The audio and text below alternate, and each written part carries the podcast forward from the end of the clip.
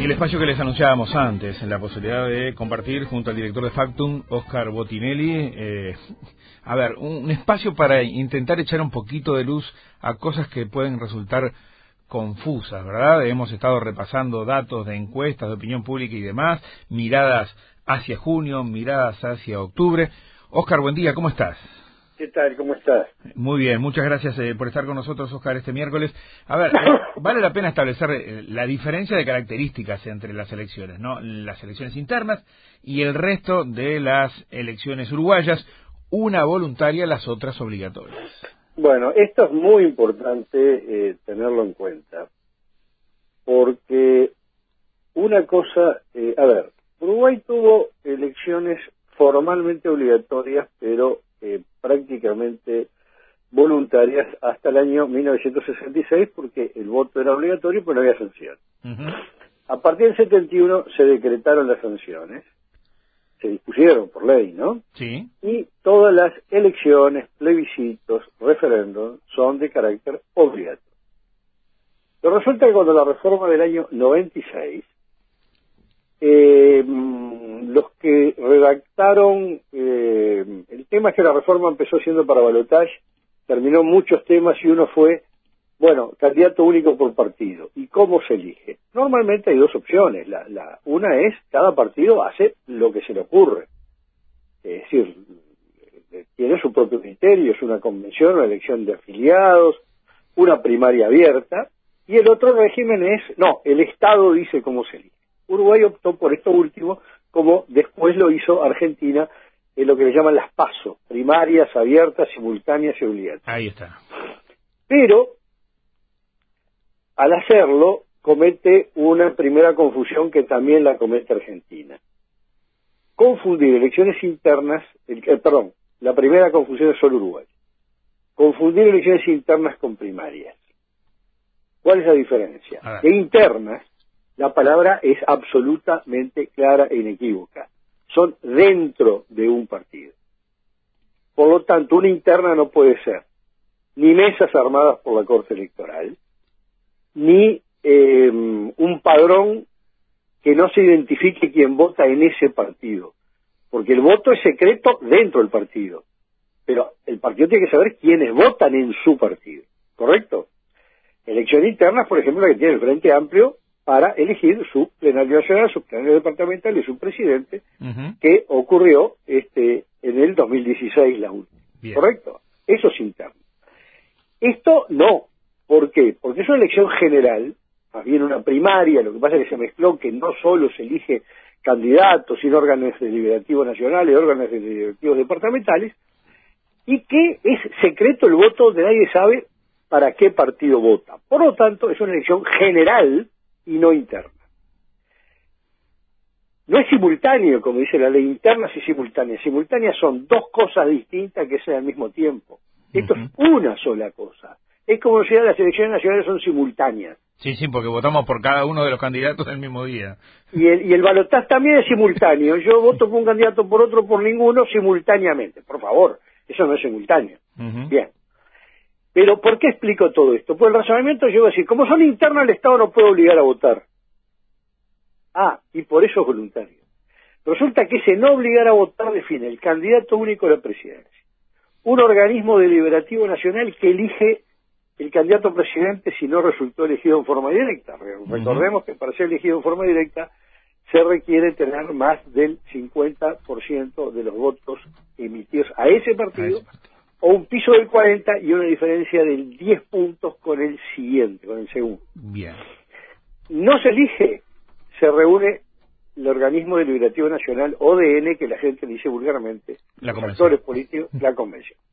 Pero se eligen los organismos deliberativos departamentales, ODD, también dicho convención departamental, que eligen los candidatos a intendentes. Es decir, que esta elección, que parece, es una cosa interna del partido, que haga lo que se ocurra, es la que marca, esto lo, hicimos un programa hace poco aquí sobre eso, que marca todo el resto. Pero entonces tenemos una incongruencia. Lo que define toda la elección es voluntario y el resto es obligatorio. Claro, Cuando en un país, perdóname, eh, termino con esto, cuando en un país todas las elecciones son voluntarias, es un criterio. Cuando en un país todas las elecciones son obligatorias es otro. Alternar el régimen es una incongruencia total. ¿eh? Bien, y a partir de esa incongruencia, eh, uno empieza a decir, bueno, ¿cuántos son entonces aquellos que participan de esta primera instancia que es eh, voluntaria para definir tantas cosas importantes que estarán en juego en el resto del proceso electoral? Y ahí hay que echar el ojo en, el nivel de concurrencia que han tenido estas elecciones, ¿no? Bueno, primero, los porcentajes de concurrencia los podemos medir de dos maneras. Uno, sobre el padrón el tema que tiene medir sobre el padrón que tiene un pequeño desajuste. ¿Por qué? Más o menos se estima, el, dato no es exacto, que la décima parte del padrón, alrededor del 10%, son personas inscritas que viven en el exterior. De ese 10% normalmente, la, la décima parte de ese décimo, es decir, el 1%, es lo que viene a votar. ¿Eh? Porque son básicamente de frontera o de Buenos Aires, ¿no? Y de los que viven en el Uruguay, lo que nosotros particularmente llamamos el electorado real, ¿eh? vota el 99%. Es decir, el 1% es el que paga la multa, o más que nada, muy poca gente que paga multa, que justifica que ese día estaba fuera del país o que estaba enfermo, ¿no? Que son las dos razones para no poder votar. En realidad termina votando el 100%, porque viene, hay uno que, que, que está acá y no vota, pero hay otro uno que viene. Comparemos los porcentajes sobre este electorado real, que ya no es tan exacto el cálculo, sino eh, un cal, una, una, aproximación de cómo ha ido con las internas. La primera interna, la de 25 de abril de 1999, fueron 6 de cada 10 personas, alrededor del 60%. En el 2004 fue mm, la mitad un poquitito menos. En el 2009 fue bastante menos de la mitad, digamos cuarenta y tanto por ciento. Y en la última fue más o menos cuatro décimas. Eh, sobre el padrón el 37%, sobre el electorado real alrededor del 40%. Pero uno de cada diez, un poco más de uno de cada diez de los que fue, solo votó listas departamentales, no presidenciales. Ajá lo que lleva que sobre el padrón la última vez votó uno de cada tres, el 33%. Y sobre el electorado real estamos hablando 35, 36%. Entonces, lo primero que tenemos que ver es que, y para el 2019 no sabemos, hay algunos que dicen, no, esta vez va a ser más alto porque por primera vez el Frente Amplio tiene competencia. Esto uno lo oye por todos lados. Sí, no, no es así. Quiere decir que Mujica Story un tema secundario entre dos personajes que no tenían ninguna importancia. Recién ahora hay competencia. Por favor, una competencia alquilar balcones, la Mujica Story, con gran duda de cuál era el resultado, nadie desnivelaba sobre el otro hasta los últimos dos meses, y era dos mitades del Frente Amplio que se enfrentaban con dos matices, concepciones, sensibilidades diferentes, y que, sumado a Tabaré Vázquez, que era el presidente de la República, eran las tres potencias del Frente Amplio. ¿No? Es decir, esta por lo menos será igual a la otra, o menos, pero no mayor. ¿Y qué expectativas te generan en cuanto a posibilidades? Bueno, uno cree que, es muy difícil saber lo que em, piensa la gente, porque las respuestas, siempre cuando se le pregunta a la gente qué vota, eh, perdón, si va a ir a votar, lo que nos encontramos es que sistemáticamente lo que dice sí, es seguro que voy a votar, es muchísimo más de los que van. Pero además, la cosa más grave, cuando uno después de la elección vuelve a preguntar, usted fue a votar, la última, que fue a votar el 37 del, bueno, 40 de los que viven en Uruguay, más o menos, ¿no? La, encuesta posterior nos contestaba que había ido a votar más del 50%. ¿Ah, sí? Eh, y sobre todo se va entre los frentes amplistas que son los que votan menos. ¿Por qué? Bueno, porque no le gusta mirarse la cara del espejo y decir yo creo que es importante, es una obligación esto, y no cumplir una obligación. Esa es la realidad. ¿no? No asumen, porque no fueron deliberadamente, fueron porque no tuvieron ganas. ¿eh? Frío, un asado, un, un, problema familiar, sí, sí, sí, no se sentían bien, pero como después no quieren que ir a pagar la multa, hacer un trámite, hacer un certificado, me quedo. ¿no? Bien. Yo además explico esto siempre. Cuando uno hace una fiesta, la gente que, que, provee la comida, lo que se llama servicio de catering, a uno le dice, mire, de todo lo que, le dijeron que sí, que, cuando no hace una reunión son todos familiares o amigos, ¿no? no, hay nadie que vaya por un compromiso, ¿quién será esta persona? No. De todos esos amigos o parientes que dijeron que sí, me comprometo a ir, no compre comida para más de, eh, de traiga entre un 15 y un 25%, según las circunstancias. Esa es la, la, pérdida, digamos. Y se da sistemáticamente.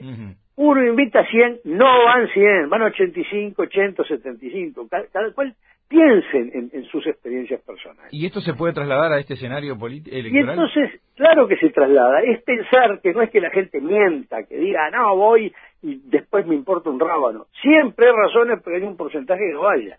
Si agregamos los que no le interesa el tema, porque están más lejos de la política, porque mm, mm, consideran que no es importante o porque por protesta, es lógico que no se llegue ni cerca a la mitad. Pero acá viene un tema muy importante y muy... Bueno, veamos que quiénes, cómo, cómo ha ido evolucionando estos días los que contestan. Sí, eh, a ver, eh, hay un cruce que hacemos nosotros de dos preguntas. Sí. ¿Conoce la fecha de las elecciones? La fecha estamos hablando del mes, porque es la fecha, por favor. Mm. El día del 30 de junio.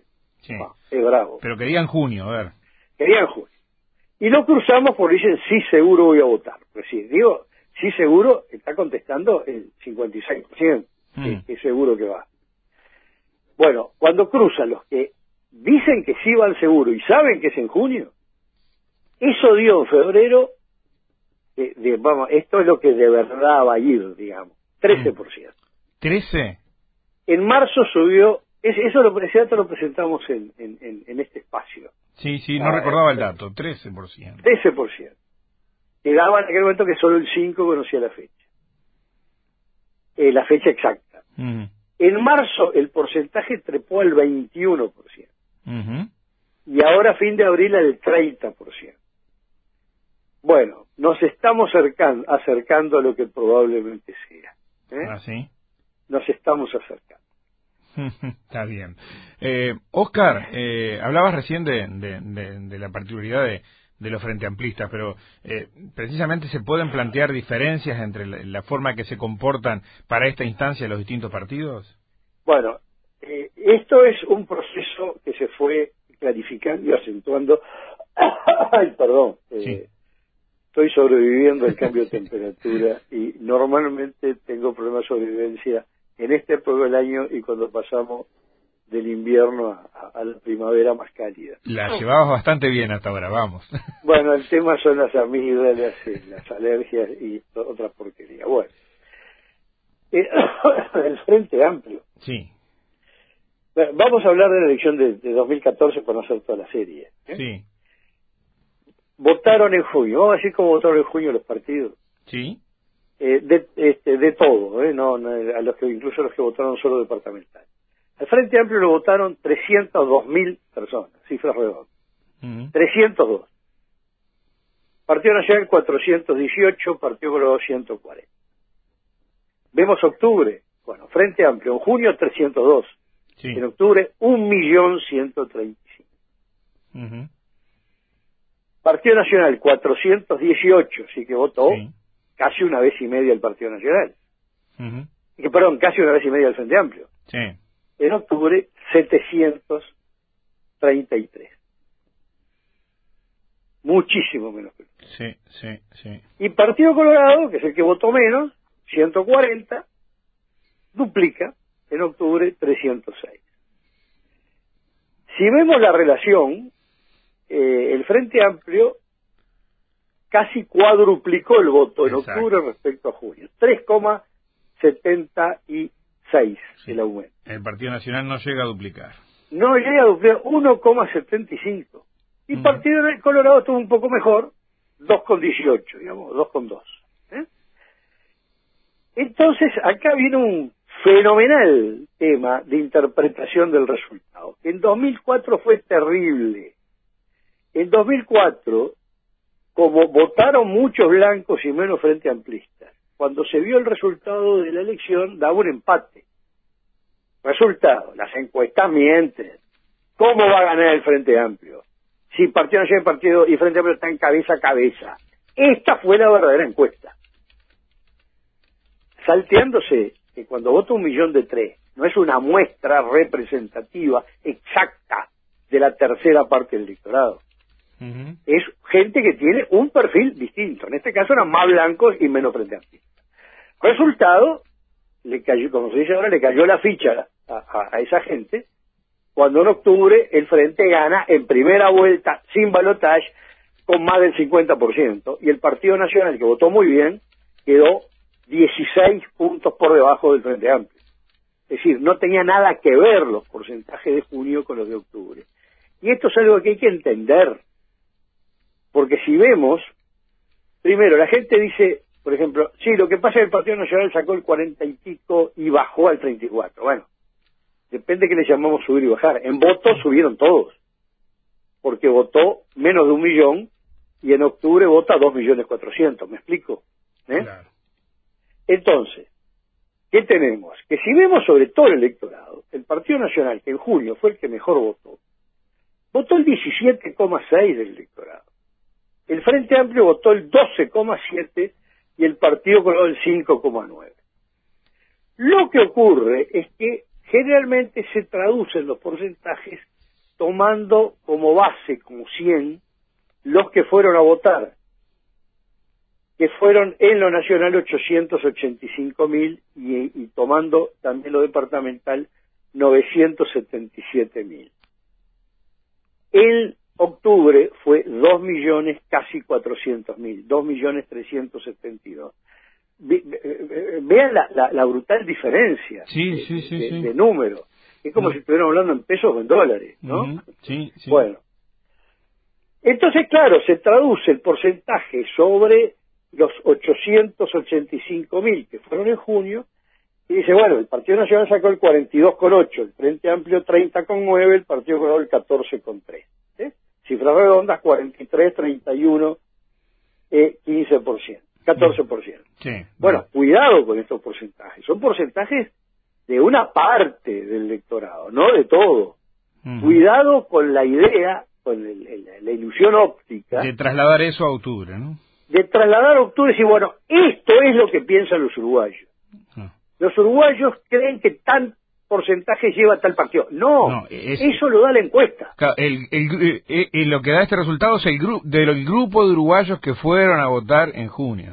Que no son una muestra de todo, sino gente que tiene algunas características. Más politizada. Más politizada puede ser que más le interesa la política, que más sigue la información o que más está, más cerca de los dirigentes políticos. O que algún amigo le dijo, vení, vamos a votar que yo te llevo. ¿Eh? Eso no quiere decir que es el comportamiento típico de 2.400.000. Es un sector que piensa distinto. Es como pensar que el nivel de fanatismo o de gusto por el fútbol de los 60.000 que llenan un día el estadio es representativo de toda la población del Uruguay. No, esos son los que más le gusta el fútbol. ¿No? Entonces, esto hay que tenerlo en cuenta porque es muy, pero muy por muy importante para sacar conclusiones de las elecciones del 30 de junio con vistas hacia octubre. ¿Ah? Bien. Bueno, unas cuantas herramientas han quedado acá sobre la mesa como para utilizar bien a propósito de cómo debemos encarar los números, los números absolutos, los porcentajes y las diferencias entre una instancia, la de junio, y las que se vendrán luego en octubre y quizás en noviembre. Oscar Luis, para terminar, un consejo. Dime. En junio, que la gente se fije más en la cantidad de votos que en los porcentajes. En los números absolutos. Porque los porcentajes engañan. Si a uno le dicen, en lugar de decir, tal partido tuvo el cuarenta y tanto por ciento, dice, no, no, mire, tuvo cuatrocientos mil. Ah, qué poco. Bueno, claro, en junio son pocos los votos de todos. Entonces, lo que importa junio es sacar conclusiones para el 30 de junio cómo salieron los partidos, la fracción, eh, perdón, no los partidos, dentro de los partidos, las fracciones entre sí, quién ganó, quién salió segundo, quién tercero. y no extrapolar datos hacia octubre. Claro, y barajar, de vuelta a partir de julio, sí, sin duda. El primero de julio se baraja y se da de vuelta. Eh, Oscar, cuídate, muchísimas gracias. Igualmente, hasta, luego.